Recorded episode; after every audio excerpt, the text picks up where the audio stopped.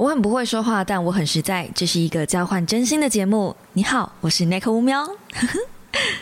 我，兄弟。Hello guys，欢迎来到乌喵的备忘录。星期一的一大早，你还好吗？恭喜各位啦！如果你不是在放假的路上，就是在扫墓的路上，无论如何，你现在的路比我的路还好走，因为这个月呢，咱俩走的是天堂路，嗯，往地狱之门走去。好的，这个怎么解释呢？因为从三月底开始，我就一直得肠胃炎。然后，如果有 follow 我的 Instagram 或是有关注一下我现动的小猫们呢，应该会发现，就是我肠胃炎一直上吐下泻，一直没有好。那其实中间有好一下下，就是我有去吊点滴啊，然后我有去呃打药啊，那我以为我就好了，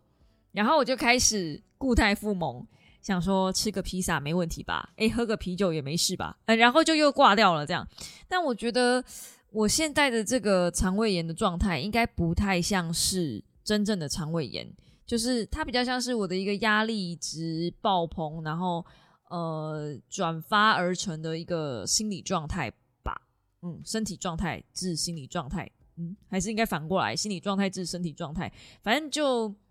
身心灵都不太好，所以要需要做一个调整。没错，你现在听到的是一只准备要来请假的。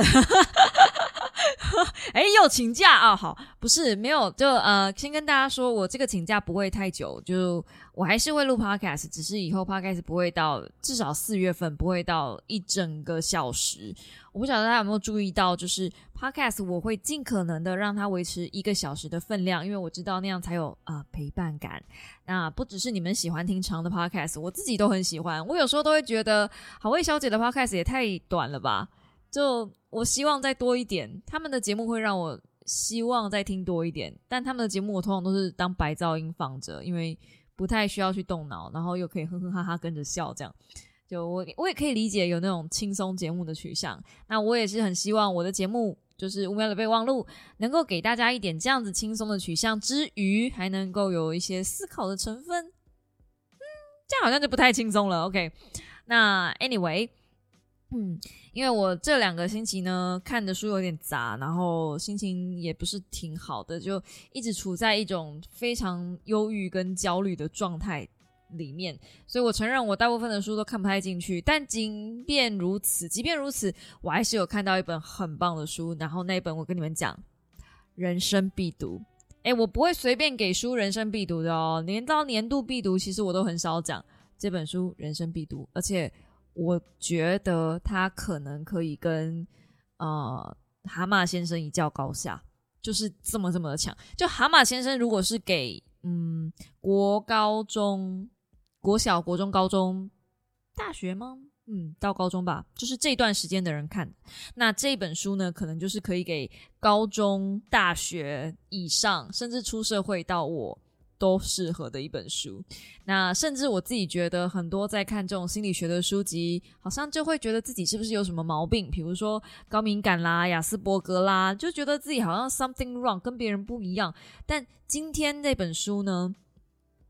那么就是我现在正在看的这本书呢，我觉得它比较像是站在一个同理心的立场，就是。呃，别人觉得是蚊子一般大小的问题，但是对我们而言，可能跟大象一样大，是一件非常大的毛病。就是作者自己本人，他并没有站在一个制高点，是认认真真的哦，没有站在制高点去讲每一个人的心理状态。所以我会觉得这本书非常非常棒，而且他不见得是在讲心理状态。我甚至看到后面的章节有一些，他是在讲呃，比如说你对于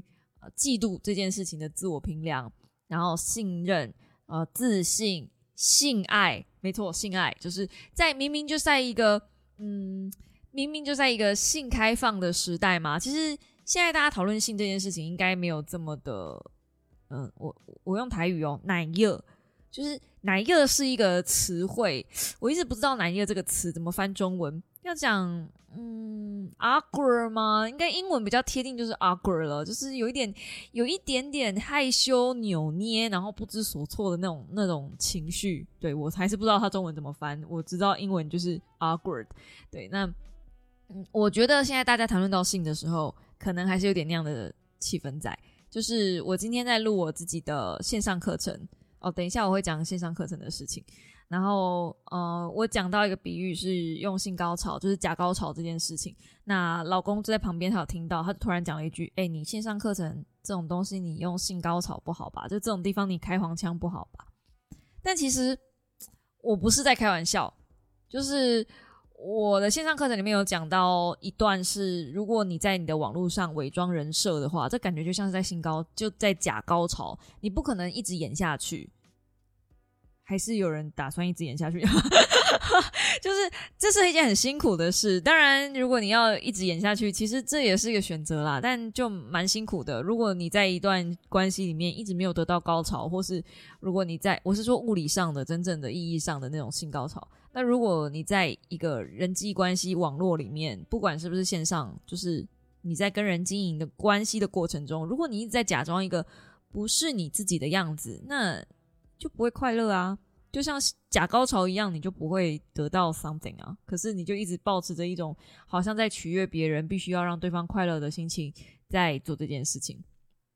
先跟大家说，我也是会演的，好不好？我演的可奥斯卡金像奖，如果有一个奖项叫做假高潮的话，我跟你们讲，这个奖一定是我的啦，而且我一定是得影后得得到那种。大家就是会说哦，就是不能再参赛了，以后就是荣誉影后，对，以后不能再让 Nico 参赛，因为他是假高潮的，就是最高获奖人。这样，我真的就是一个非常，毕竟我讨好型人格，Come on，我就是天生的只会讨好人，所以我当然在床上一定是，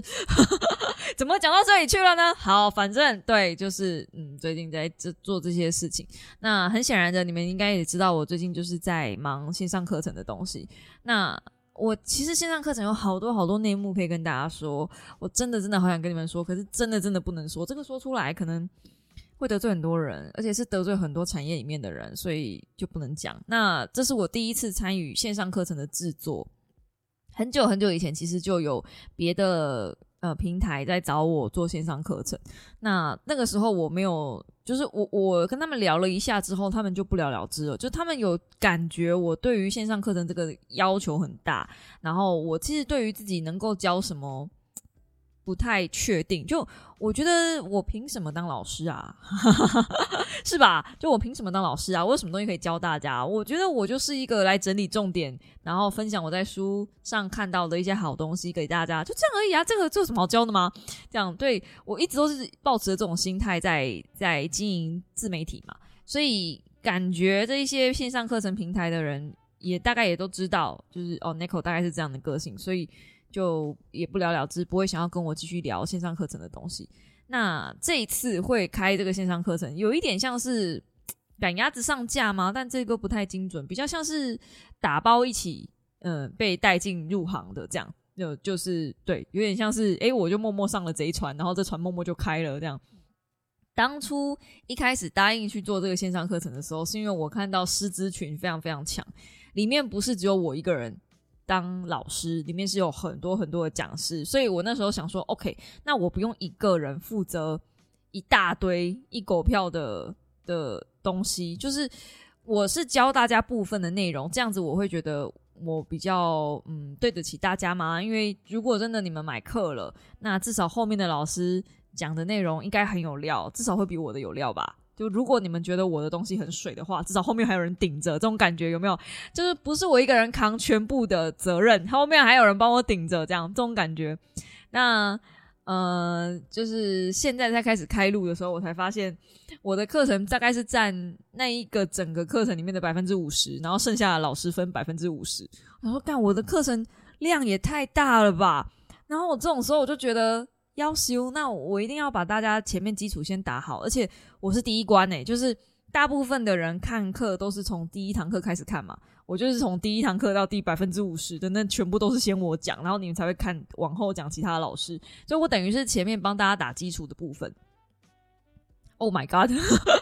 那时候来跟我邀客的那个窗口，他就说：“真的就是 Nico，你不要对自己没有自信。然后我们真的觉得你一个人能够做自媒体做到这样子很棒。那你的东西就是，就他们觉得我一个，虽然我的成绩看起来不是非常非常亮眼，但是我是一个人单打独斗，我没有，我完全没有任何团队可以做到今天这个地步。他们觉得很厉害之类的。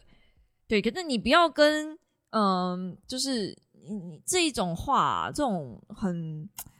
怎么讲呢？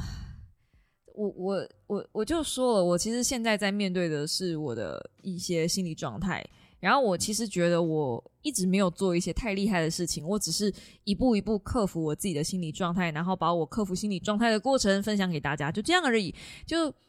很多时候我都是。呃，比如说现在我正在忧郁，然后我离开忧郁了，那我怎么从忧郁的低谷爬上来？然后这一段路路程我怎么走的？可是爬上来之后，我可能又面对了什么样的问题？比如说我在爬的过程中，我发现，哎，我其实还有高敏感的部分，那可能就是因为高敏感联动，所以我导致我有忧郁。那可能因为高敏感联动有忧郁，忧郁久了其实就会焦虑。那这个联动过程其实它就是一个。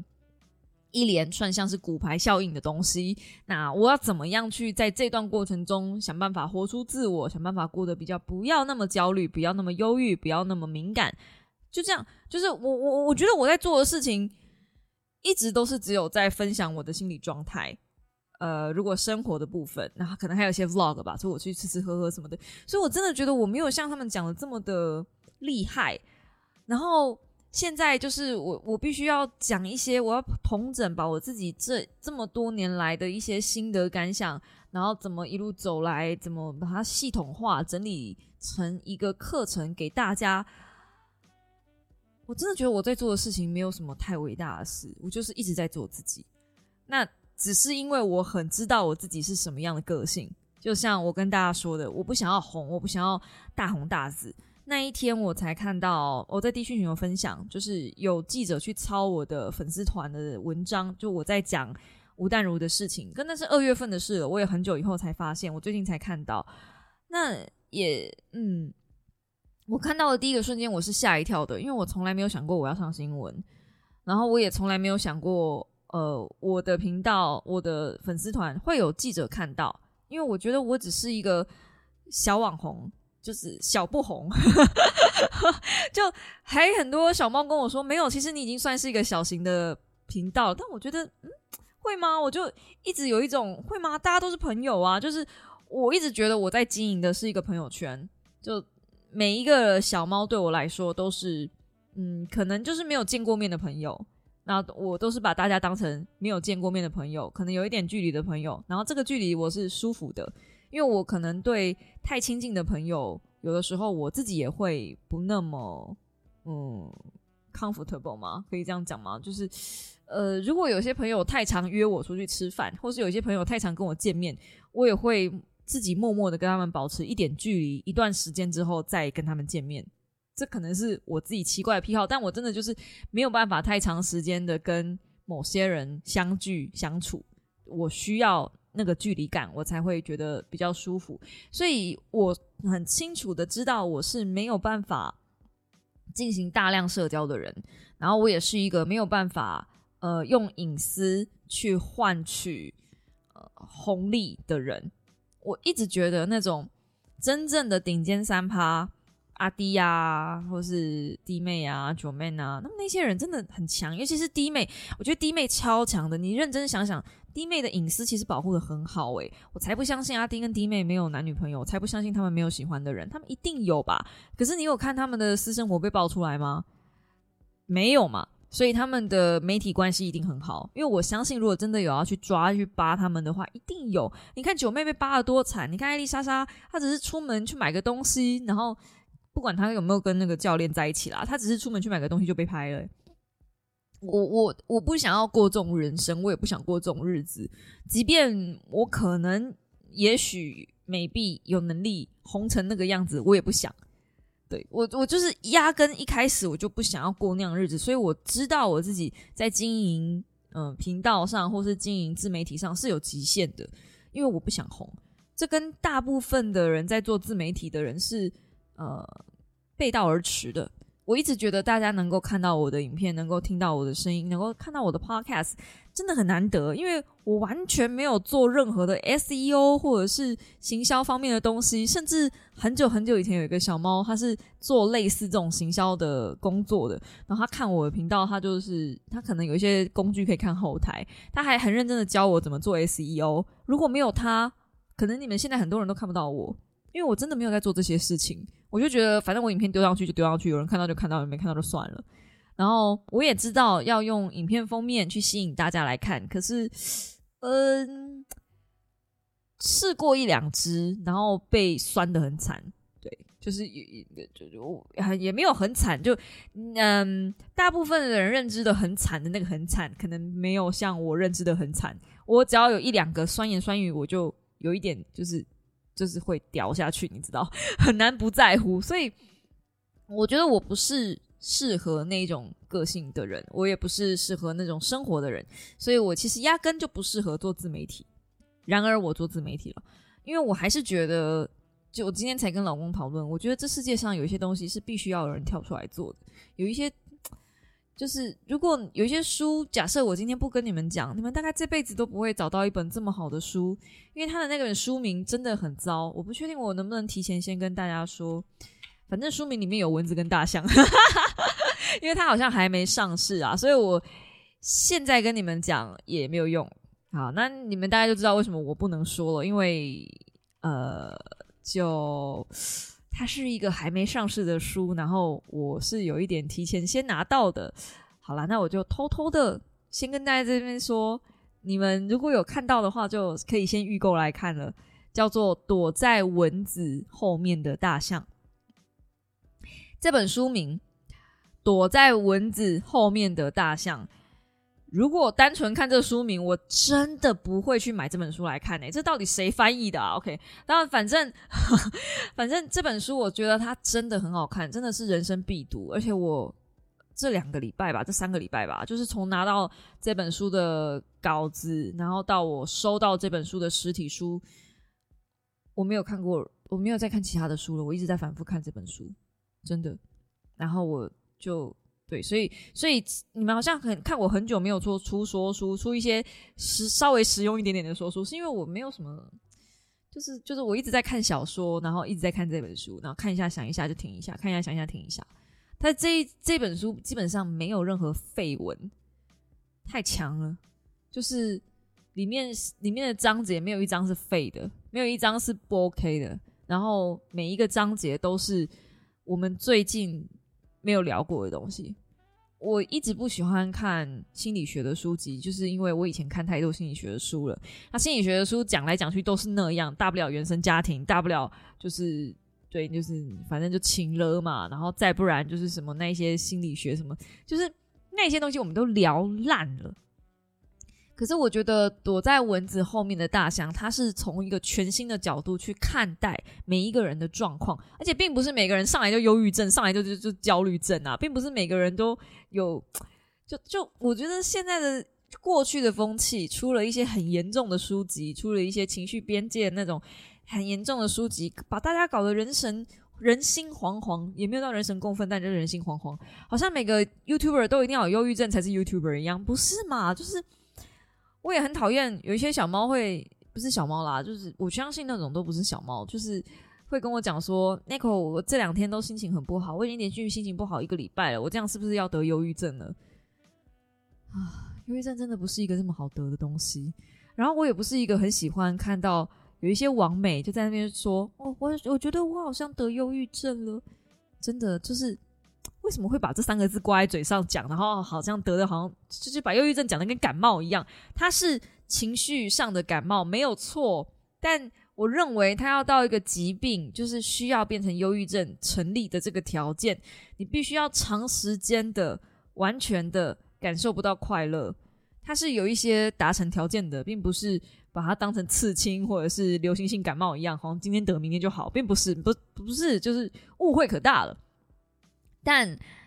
呃，躲在蚊子背后的大象，我觉得是一个，嗯，大家可以从另外一个角度来看事情的状态。那这本呢，我一定会做说书，好不好？一定会，因为这本其实是邀稿的，我就先跟你们讲了，这本是邀稿的。但我不是因为它是邀稿，所以我才给他人生必读的这个人生必读的封号，就是年度必读、人生必读、什么什么必读这种这种封号，我不是。随便给人家的，是钱买不到的，跟蓝勾勾不一样，你买不到的。你要在我这边得到 Nico approve 是非常困难的。我可以收钱介绍你的书，但是我不可能就是告诉你说这本书超级爆肝好看，这我觉得也是一个自媒体的嗯基本道德吧。我们当然会收钱介绍产品，但是我如果今天用了这个产品，我真的觉得很不好，我就不会广告。那如果说我觉得尚可，我也不会把它吹到天上。可是如果今天这个产品真的很好，通常这种事情就会发生在书上了，就是真的很好，那我就真的会很用力的推荐，甚至是不惜要偷偷推荐给大家，因为这本书真的很棒，真的。我希望大家能够听得出来我声音里面的真诚。真的很棒，就是没有绯闻，怎么可能有一本书完全完全没有任何一张绯闻？你知道这种书对我来说多难写吗？我我已经可以看到六千字的稿子在那边等我了。哦 OK，好，那这个里这个月呢，就除了看了一些很棒的书，还有我的线上讲座要整要出影片以外，我真的线上讲座压力超爆肝大，我真的是因为线上讲座，我的焦虑症全部都跑起来，然后我。一直肠胃炎、拉肚子到不行。除此之外，我还有好好的东西要合作，所以我还有好好那边的推广文要写什么之类的。反正就是这个月真的是你死我亡哎，非常非常的你死我亡。明明就没有太多工作，但每一件工作都是我认为我需要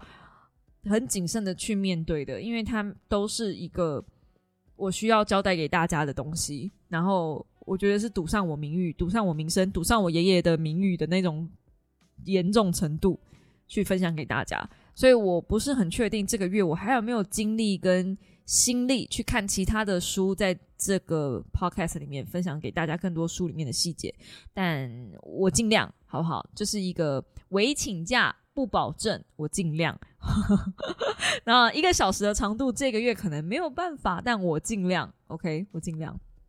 好。那这个礼拜还有什么事情呢？除了感冒跟哦，除了肠胃炎、拉肚子拉到不行以外，还有看到了一些很棒的书以外。我这个礼拜呃开了一支直播，如果会员有回会员的话，可以去听一下。那在会在直播里面，确实我有讲到一些不是很正确的东西，但是直播里面都充满干话。其实我觉得大家不用太认真。其实我看下面留言，有一些很有些人真的很认真，就是关于台海两岸台湾有没有可能会被打下来这件事情。然后就有小猫很可爱说：“Nico，你如果有去看那个演，就是推演，你们就知道那个台湾其实真的没有那么容易被打下来，什么之类的。”我心里面想，嗯，对，我知道，就是台湾撑个三天应该是没什么问题。三天，三个月，哦，台湾撑三个月可能也没什么问题。三个月，就是我觉得啦，呃，如果台海两岸真的打下，真的打起来的话，那台湾的经济崩盘，我觉得会比较大的问题。你真的觉得活下来三个月没有问题？就没有问题了吗？我觉得大家把战争看得太太 easy 了吧？就是它不是一个世界末日僵尸来潮，你只要有一口气在，你就可以活下，你明天就会是个美好的明天。不是哎，就战争其实它的后面的引发了引发了那个后续效应才比较可怕。就我我我我还是不希望打起来啦，好不好？我我不希望大家用到热兵器。我觉得这是一个文明的社会，就像我在上一支。呃，上一支小说，上一支上一支 podcast 里面讲的那个小说 upgrade 里面讲的，如果人的进化跟演化，人变聪明之后所做的第一件事情是互杀，那我觉得人也不需要进化了，因为狒狒跟猩猩也会互杀，就是，嗯，狒狒跟猩猩应该不会互杀，但是你们应该懂我想讲的意思，就是。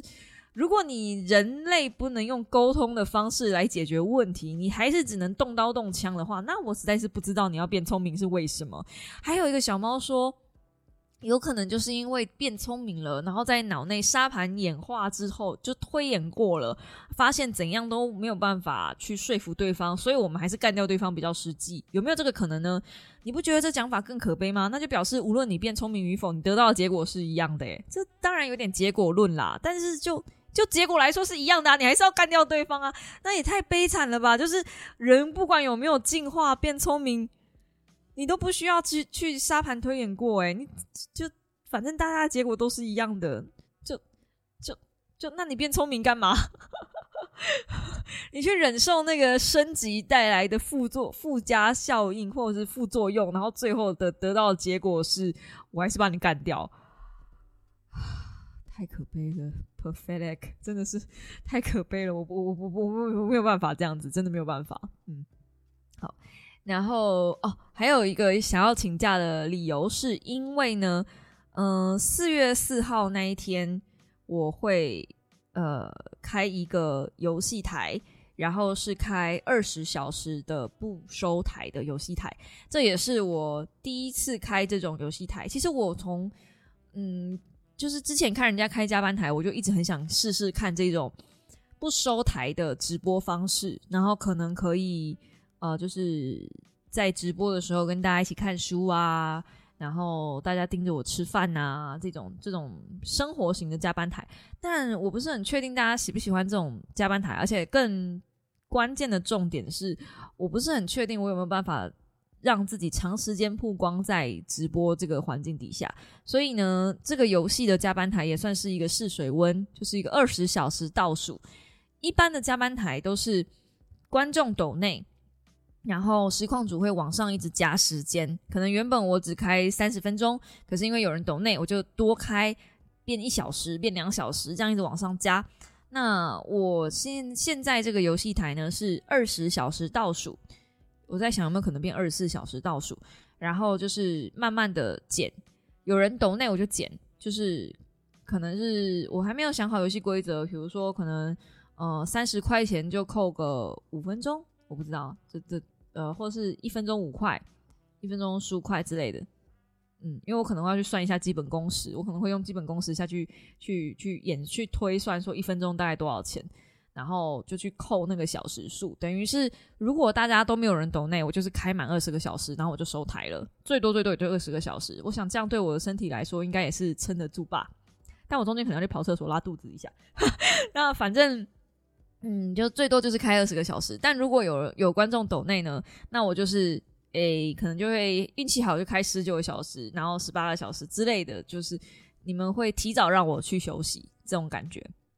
嗯，那这也是我想挑战的一件事情，然后是四月四号要做这件事情，然后我现在也在研究，就是版型啊，还有设定啊一些东西，反正我自己很期待啦，也算是给我自己的一个挑战。我之前有在讲说，我一直很想把游戏实况组这个身份捡回来。我没有在开玩笑，诶，我是真的很想把它捡回来。可是我知道，其实大部分的在我的频道的观众，就是小猫们，其实没有那么多喜欢看我游戏，因为喜欢看我游戏的那一票人已经被我洗刷掉了。但我还是很需要游戏的这个部分来支撑我，因为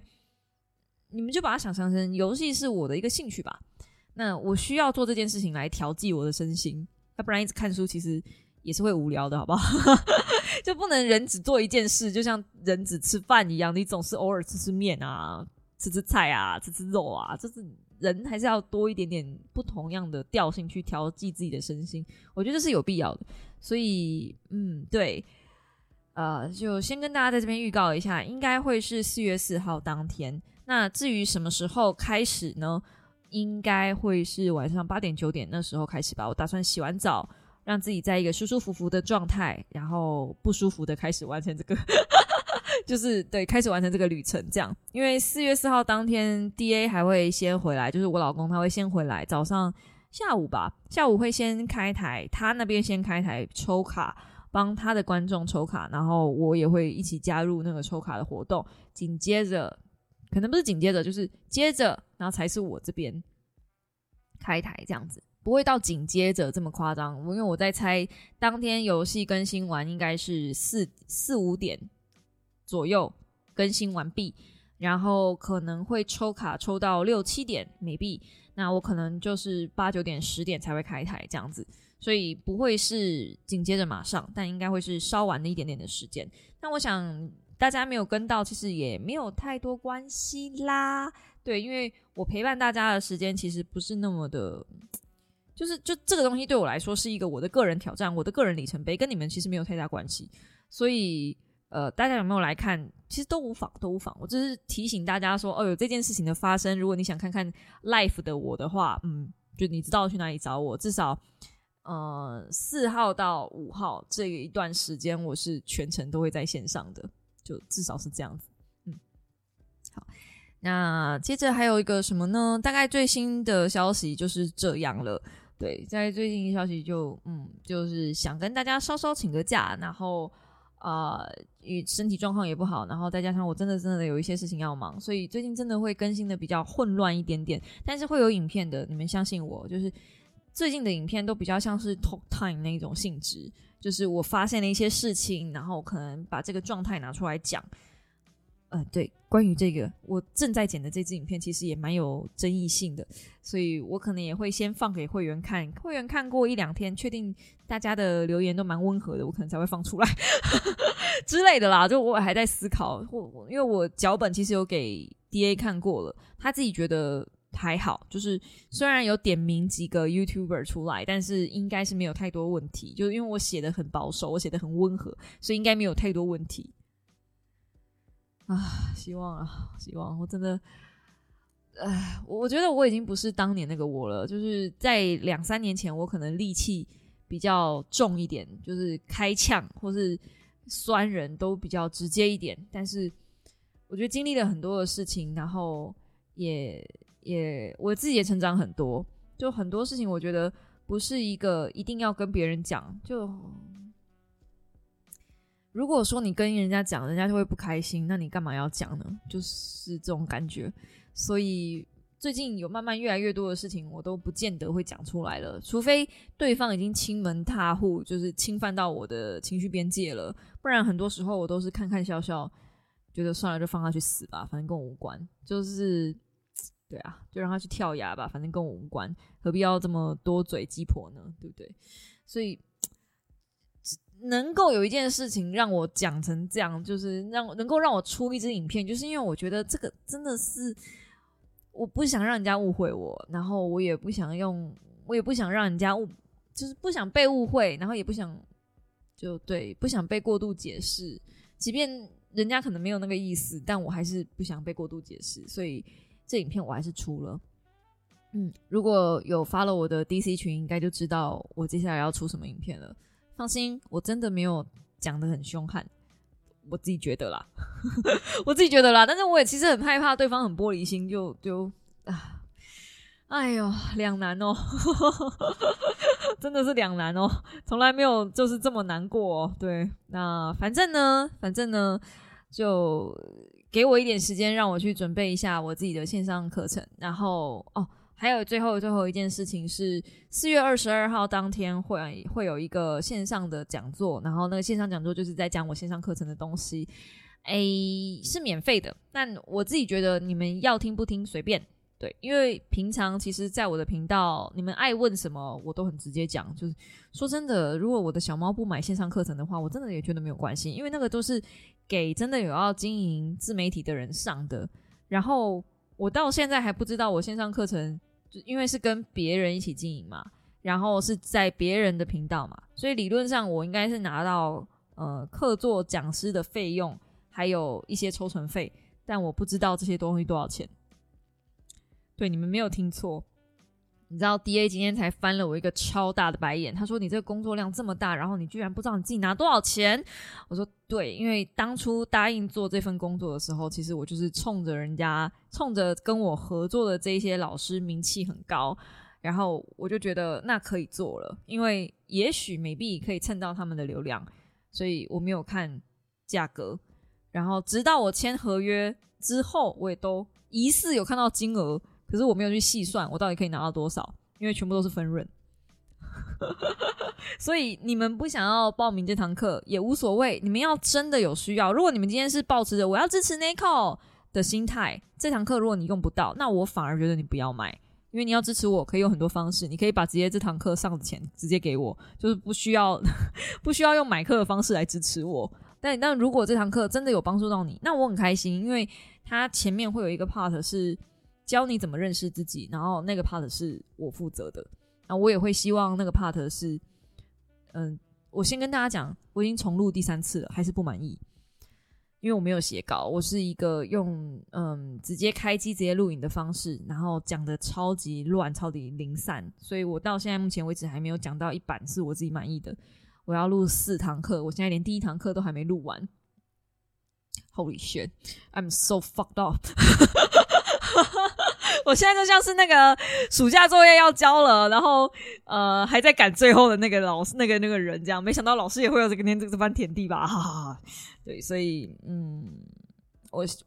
对就是我我对我自己要求很高，我我先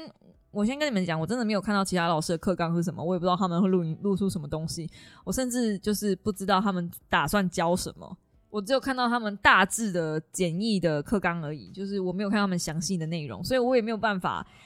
很百分之百保证跟你们讲说，你们现在买了这堂课，你们会收获满满。这种话我真的讲不出来。就是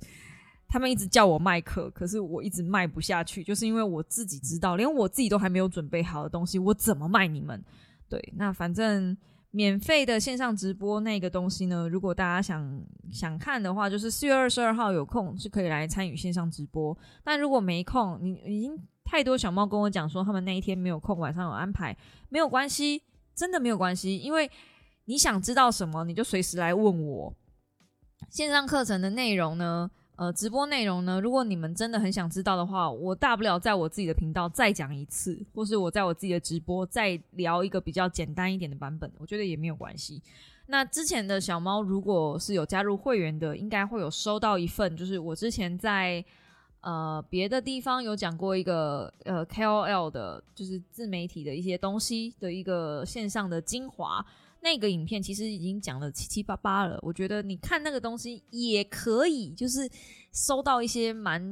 就是也会有收获啦。因为说句白的，就是自媒体经营自媒体这个东西，不就讲来讲去就那一套嘛？我真的觉得。这个很基本，这到底要教什么？这也是我最困扰的东西。这、这、这，就是现在要教我，现在要让我去教大家一加一等于二这种感觉，就是 so easy。但是很简单的东西，我知道对我而言很简单的东西，对别人而言可能不是。所以我觉得最难的地方就在这里，就是我自己今天有一天要当老师了，然后我才发现。身为一个老师，要教别人那种我自己认为很简单的东西，我会不知道大家的盲点在哪里，我会变得不知道该怎么教。所以我觉得这是我目前在写线上课程讲座的内容的时候，最遇到最大的困难，就是我搞不清楚大家的盲点在哪里。认识自己的过程中，最大的盲点在哪里？我不知道，因为我回答几个问题完，我就。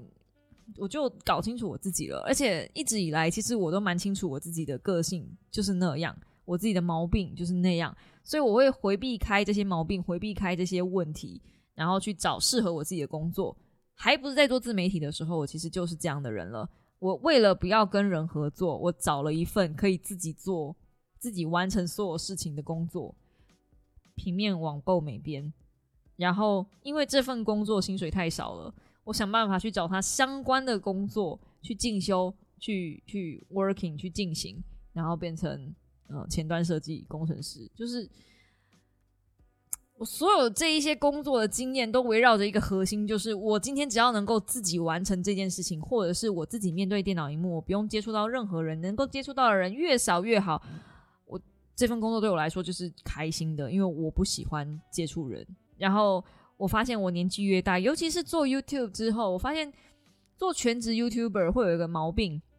可是几乎没有人提出来讲，就是这份工作做久了，你会有点社恐，因为你长时间没有跟人接触，然后久而久之之后，你就不知道怎么跟人接触，然后就不想跟人接触，反正也麻烦，就是你自己可以生活的很好，你何必要去跟人接触呢？就是大脑的一个运作模式。没有人讲到这个，大家都觉得做 YouTube 会。忧郁症，但嗯，好像没有人提到这件事情。顶多我知道 Simon 有讲过一集类似这样的状况，可是他呃，至少他有工作伙伴，我是完全没有工作伙伴哎。而且我发现他对那样的状况会有点不舒服，可是我还蛮引咎于这样的状况的，就是我很引咎于让我自己沉浸在社恐这个形态里面。甚至有小猫说：“哦，以后要办见面会啊什么的，我都觉得不要，不要啊！就是我就是不喜欢面对人，还要我办见面会，Hello，这样对，所以就我我这是我的毛病，这是我的问题，这可能也是下一步我需要去克服的心理状态吧。但反正我是希望让自己越来越好，但越来越好，我其实不是很喜欢“越来越好”这个词，因为感觉我现在这样很不好，所以我才要越来越好。就是能够越来越进步的话是最好的，对。但是我也不会现在不会强迫自己进步，因为我在一个很舒服的状态里面了。嗯，然后最后还有什么可以跟大家聊的呢？啊，最后来聊聊我最近在现实动态上面发的那一篇文的，嗯，那篇文吧。那篇文真的吓歪我了。一个统计就是二十三十九岁以下的人呢，他们的存款低于十二万。我先不讲那种，嗯，家里面可能有负债的那种状态，那个真的没办法，你天生生下来就升到一个地狱级别的难度，然后要想办法从负往正的地方去前进。我知道那样的路不是一般人走得过来的。可是如果你的状态是你一般就这样好好的经营，然后到三十九岁你的存款还没有突破十二万的话，那真的蛮严重的，而且这样的人还不少。在我的那个调查里面，这样的人还不少。我是认真很担心你们，好吗？认真担心，对，因为我自己觉得我自己的存款就不够多了，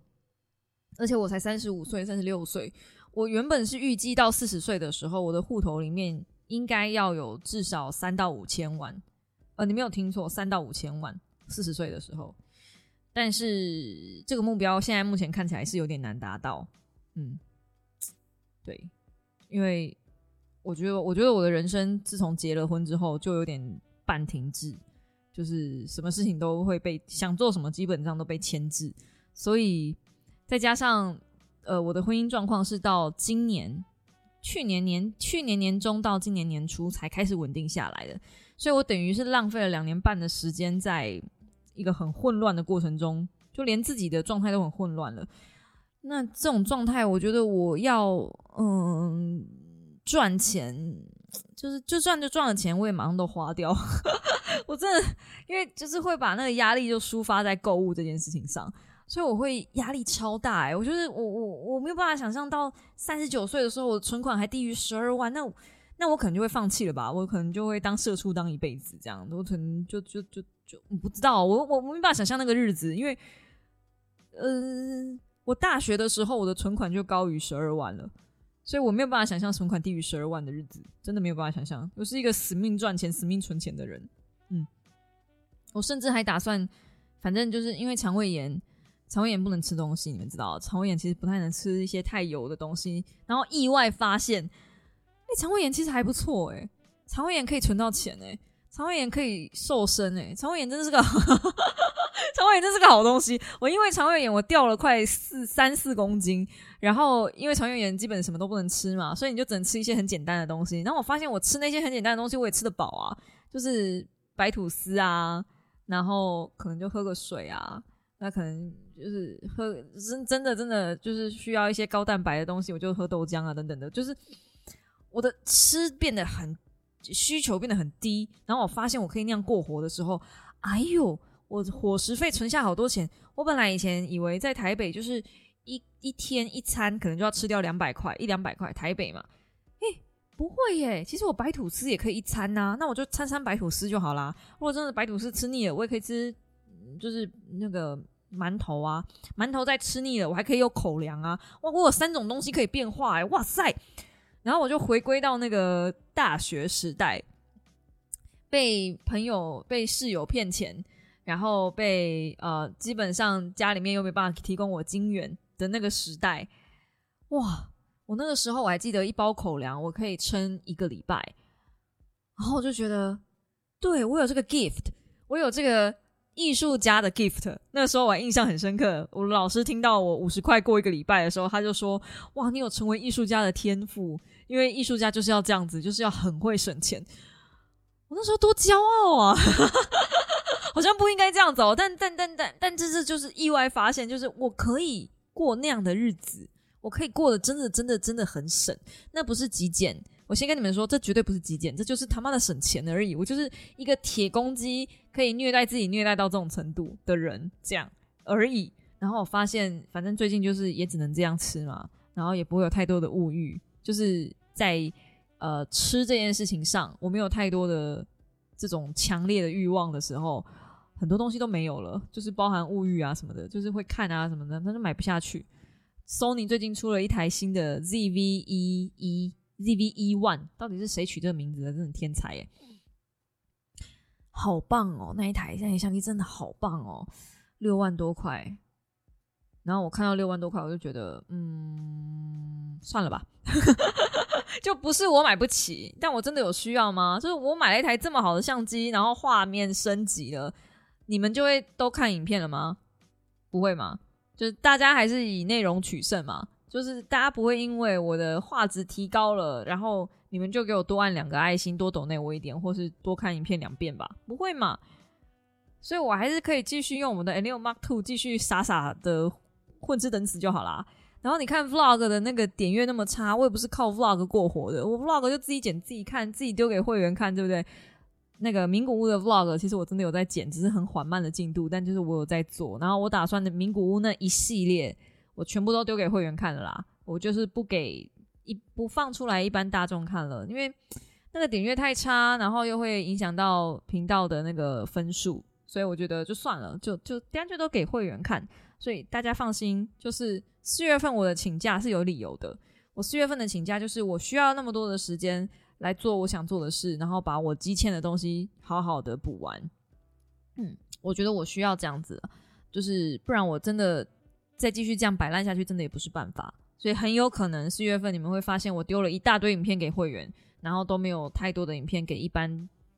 其他大家。这个就是因为我欠会员的，然后也是我欠我自己的。我想要好好的把我的呃旅程的记录剪出来，然后我想把我自己的人生，就是上一季该做的事情把它弄完。都已经四月三号了，真的不能再拖了。好啦，那就这样啦，就是祝大家嗯连假愉快，浩浩荡荡。我也录了四十几分钟，不到一个小时，但是 almost 我就说了我会尽量了，对吧？我们就下个星期同一时间五秒的备忘录再见喽！希望下个星期一样也会是闲聊，这么轻松的闲聊，我还蛮喜欢的。不知道你们呢？不知道呢。好了，那就祝大家啊清明年假最后这几天过得开心点，嗯，出去玩玩，出去走走，不要跟我一样困在家里，一直被工作绑着喽。大家早安，拜拜。